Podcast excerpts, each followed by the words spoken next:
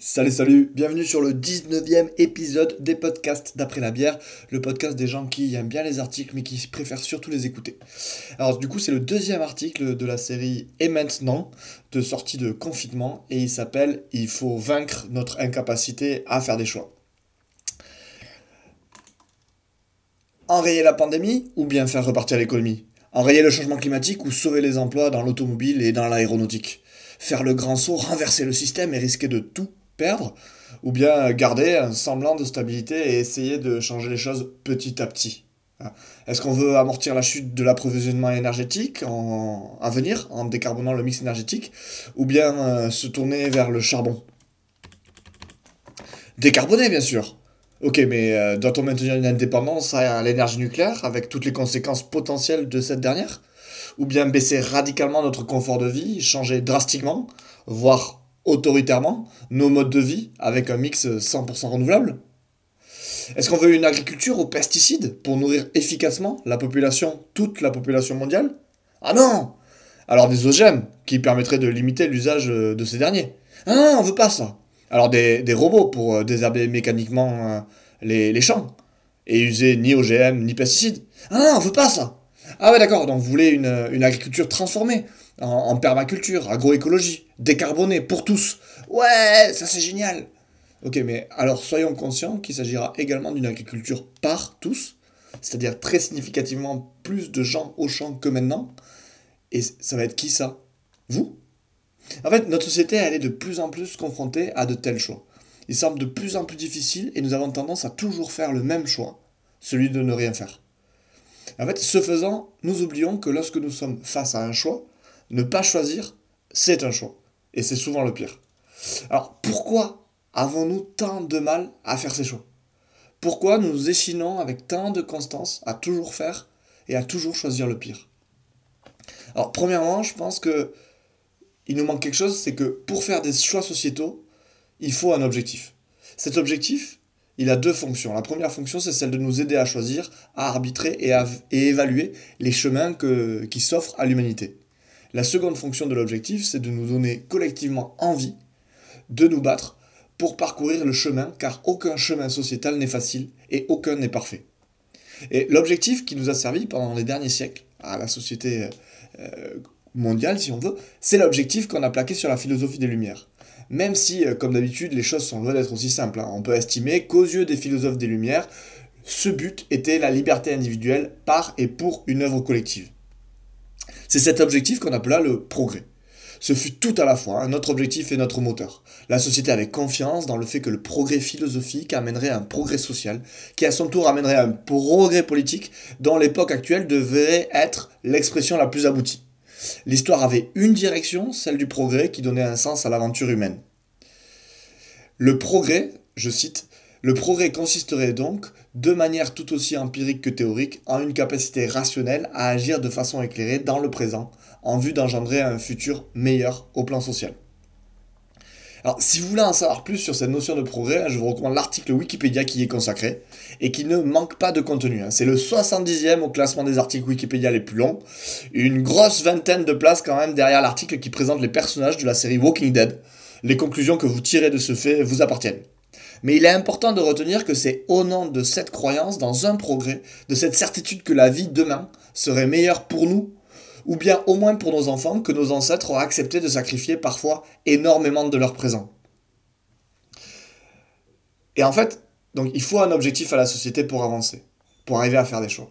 Et deuxième partie, au cours des dernières décennies, il semble que la boussole que nous appelions progrès s'est un petit peu rouillée. Quand on pense à la notion de progrès en 2020, on peut facilement être pris euh, de vertige. Ce n'est rien de dire que cette, idée de progrès semble avoir perdu l'essentiel de sa force d'attraction. Si on se cantonne à notre vision classique du progrès, il est hélas difficile d'en observer des traces concrètes et soutenables autour de nous. Les enjeux se multiplient bien plus vite qu'ils ne sont résolus. Nos modes de vie et notre confort ne sont pas exportables au reste de l'humanité, que ce soit à nos enfants ou aux autres parties du globe. La géopolitique se tend, la situation climatique ressemble de plus en plus à une guillotine civilisationnelle. Les inégalités croissent, la contrainte énergétique n'a pas vocation à s'envoler. Le progrès à l'ancienne, ça sent un peu le sapin. Une des illustrations les plus fines de la disparition de ce moteur que fut le progrès est sa disparition pure et simple des discours politiques. Le philosophe Étienne Klein y relève ce subreptice kidnapping à longueur de conférences ou de livres. Il y souligne notamment que cette différence est faite au profit d'un autre terme, qui n'a rien à voir aussi peu, le terme d'innovation, qu'on entend à toutes les sauces depuis des années. On parle d'innovation technique, managériale, radicale ou bien de rupture, sans oublier la gentille, celle de gauche, la fameuse innovation sociale. Mais derrière un nouveau terme, il y a surtout le sabordage de l'ancien, et surtout de la vision du monde qu'il sous-tendait. Euh, comme dit Étienne Klein, il semblerait qu'on demande à l'innovation le maintien du monde. Cela revient à une rhétorique autour de l'érosion du temps. Le temps dégrade. L'innovation permet de conserver un statu quo. C'est une contradiction majeure avec la philosophie des Lumières qui, elle, suppose une idée de progrès, de changement, d'évolution, de futur possible et désirable. Et en fait, ça, c'est assez nouveau, parce que ça remet en cause l'idée même du progrès qui, dans le passé, était fondée sur ce fait qu'on se forgeait du futur une idée qui était à la fois crédible et attractive, de sorte que nous avions envie de faire des sacrifices qui permettaient de faire advenir cette nouvelle société. L'aiguille aimantée de la boussole du progrès tel que nous le comprenons nous fait peut-être toujours vibrer, seulement nous n'y croyons plus.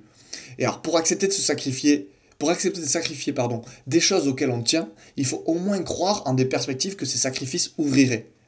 Ceux qui croient encore sincèrement que le progrès améliorera la condition humaine sont de moins en moins nombreux. Et ce pour deux raisons qui deviennent chaque jour plus évidentes. La première raison, c'est que le progrès libéral tel que nous le pratiquons ne semble vraiment pas nous amener où nous voulions aller. Il est de plus en plus évident que la vision que nous nous faisons du progrès est à la fois floue et naïve. Les événements de notre époque nous sortent de notre torpeur et nous hurlent chaque jour que le progrès ne tient pas ses promesses. On pensait que la modernité et l'amélioration du confort moyen ne pouvaient faire qu'apporter.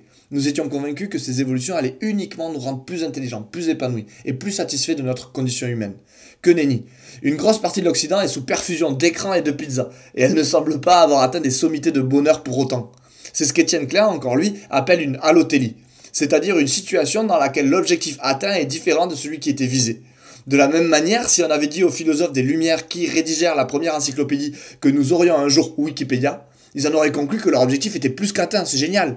Ben, c'était sans compter son TPMP. Notre société a rempli de nombreux objectifs tout en négligeant quelque chose d'absolument essentiel. Il nous, faut donner plus de sens à nos vies, car il s'agit de la seule chose qui, une fois les besoins essentiels satisfaits, rendent notre existence plus supportable. En oubliant ça, nous sommes condamnés à une course sans fin, effrénée et insoutenable, la course à plus de confort, plus de confort, plus de confort. Et c'est justement la seconde raison qui explique notre défiance du progrès tel que nous le produisons actuellement. La deuxième raison, c'est que le progrès tel que nous le produisons nous paraît de moins en moins soutenable. Il est sans fin et consomme toujours plus d'énergie et de ressources, elles, finies.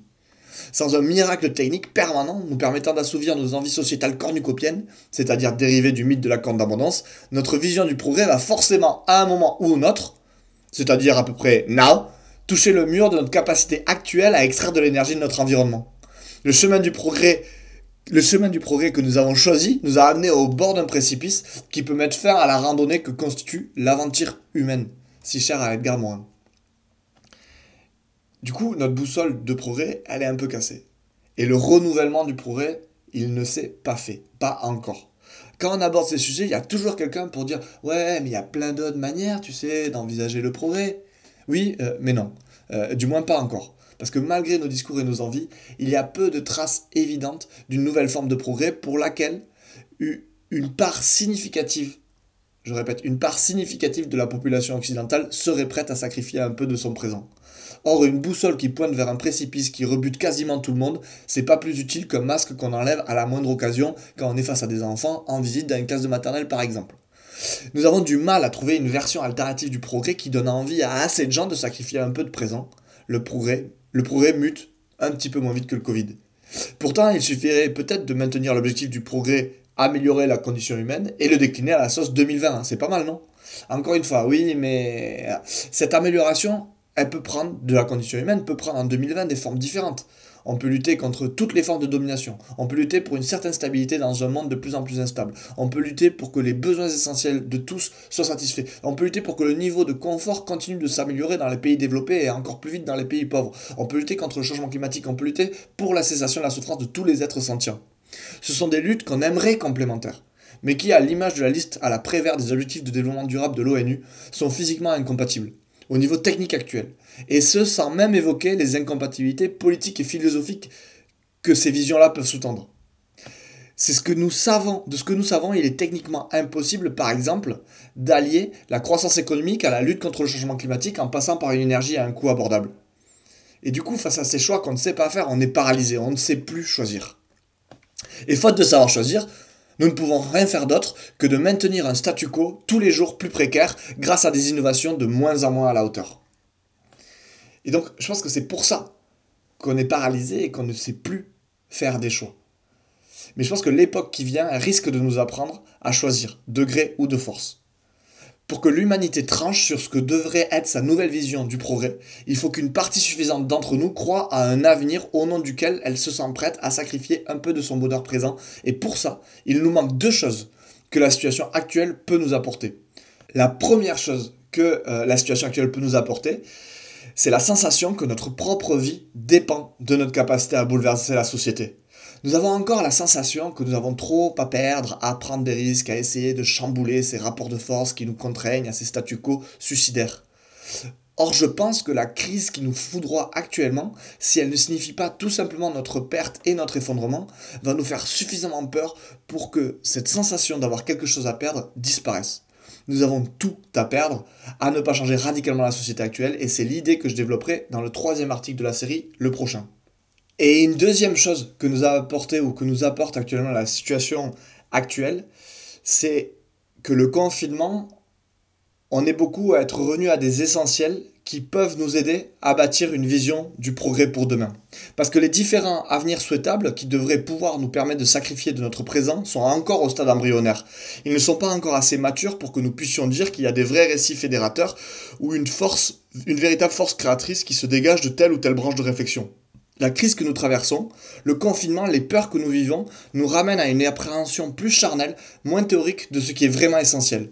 Et je pense que c'est armé de ces essentiels charnels-là que nous devons écrire ce que nous voulons que le progrès de demain soit. C'est l'idée que je développerai du coup dans le quatrième et dernier article de la série. Si vous voulez recevoir toute la série une fois terminée, abonnez-vous à la Gazette d'après la bière, je mets le lien dans la description euh, du, du, podcast. Et n'oubliez pas de liker le podcast ou de le commenter si vous avez aimé et de partager aux gens qui peuvent être intéressés. Voilà, voilà. Allez, paix et santé, à la prochaine. Ciao, ciao